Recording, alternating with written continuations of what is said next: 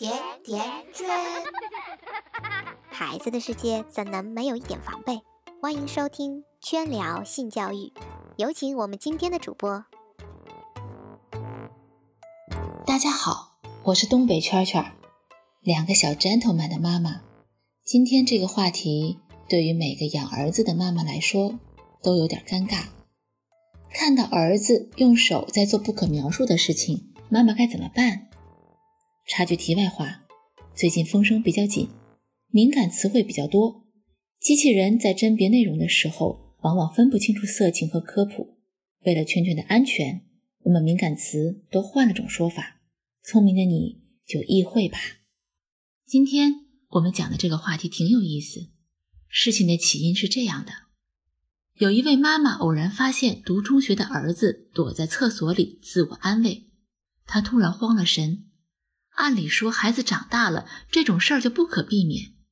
但是当妈的免不了要纠结，既担心儿子过分伤了身体，又不知道怎么跟儿子说。于是他周末去买了两盘性知识光碟，故意拆封放在客厅显眼的位置，对儿子说：“妈妈有事出去了，要晚上才回来。”圈圈也是很佩服这位妈妈，到哪儿去买这种光碟呢？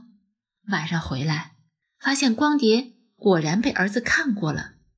几天后，他在客厅放光碟的地方发现了儿子的日记本，翻开发现了儿子一些对于性的困惑的问题。圈圈再次一问：“这日记本是儿子故意放那，让妈妈看的吧？”针对这些问题，他又去找了相关的书籍或者光盘资料，依旧放在原处。母子两人心照不宣，就这样。形成了一种良性的互动默契。圈圈第三次疑问：“爸爸去哪儿了？”这个孩子还挺幸运的，能遇到这么开明、细心、体贴的妈妈。我们有些父母往往忽视了孩子的发育成熟，不知道如何对孩子进行恰当的性教育，将性视为洪水猛兽，坚决要将肮脏的东西扼杀在孩子思想的摇篮里。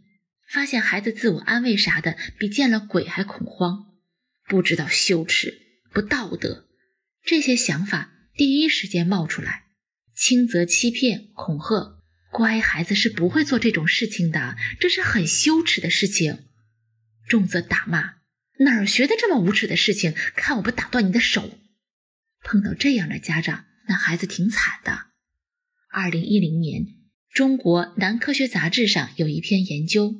研究对七千零七十七人、五千三百六十名男性、一千七百一十七名女性进行调查，发现百分之九十六点三八的人有过自我安慰的行为，其中每天一次的比例为百分之十二点三七，每天一次以上的为百分之四点八七。可见这事儿很多人在做，而且做的比想象还要频繁。然而，很多人在做，并不代表所有人都能够忍受，尤其是将性视为洪水猛兽的部分古板家长，更是将这种不可描述视为堕落下流的事。有一位网友阿和自述自己的经历：有一次，阿和以为爹妈外出了，便欣然放飞自我，结果也是半道老爹就杀了回来，被抓了现行。他老爹大发雷霆。对他吼了大半个小时，吓得他也自觉的罪孽深重，从此留下了心理阴影，还落下了不举的病根。后来他交往了几任女友，都因为这个病离他而去。他四处求医问药，经过了好一段时间的治疗，才勉强有所恢复。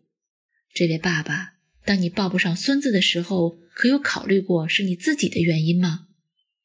根据英国。《柳叶刀》医学杂志研究证明，正确的自慰可以帮助降低敏感度，反而有助于性能力的提高。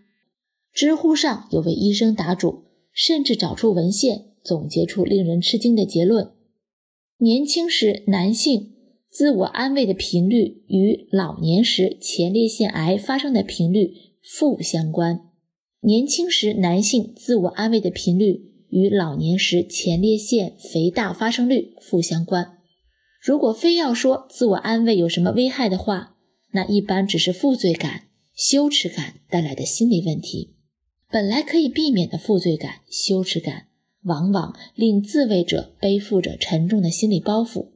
曾经看到过这样一个故事：八十年代，一个工厂里的女工半夜在单位宿舍的被窝里用黄瓜自我安慰，接近高潮时情绪激动不能自控，结果黄瓜。断在里面一小节，折腾了好久，只好去医院就诊。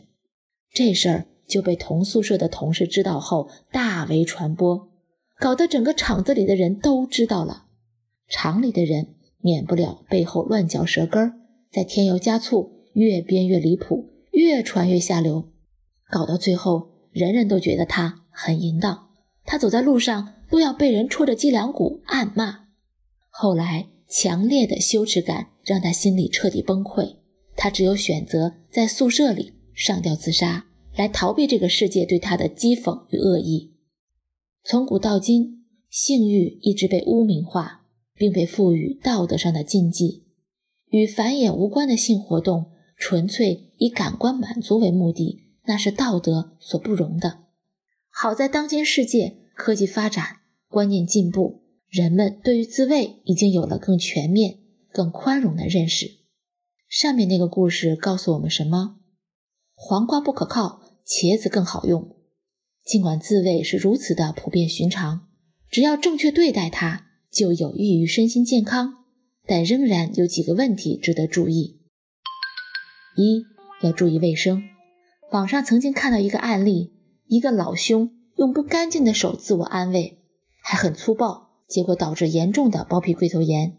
其实，管你用勤劳的双手也好，用各种小玩具也好，之前都要洗干净，否则引发炎症之类的，那可不是好玩的。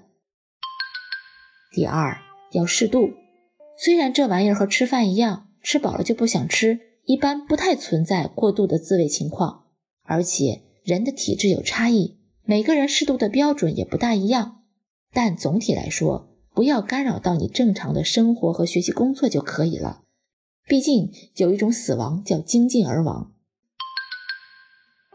第三，不要尝试危险的自慰方式。曾经有学医的朋友去夜间急诊室实习，遇到过不少奇葩的案例，大多都是晚上玩自慰玩嗨了，结果要么是塞进去取不出来，只得来看夜间急诊。更可怕的是，有些人。嫌普通的自慰还不够刺激，还要玩性窒息，一边把自己脖子吊在绳索上，一边撸管儿。据说这样能体验更大的快感，但往往一个不小心就被勒死了，白白丢了小命。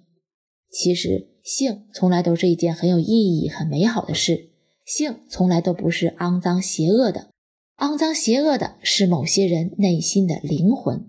自我安慰也一样。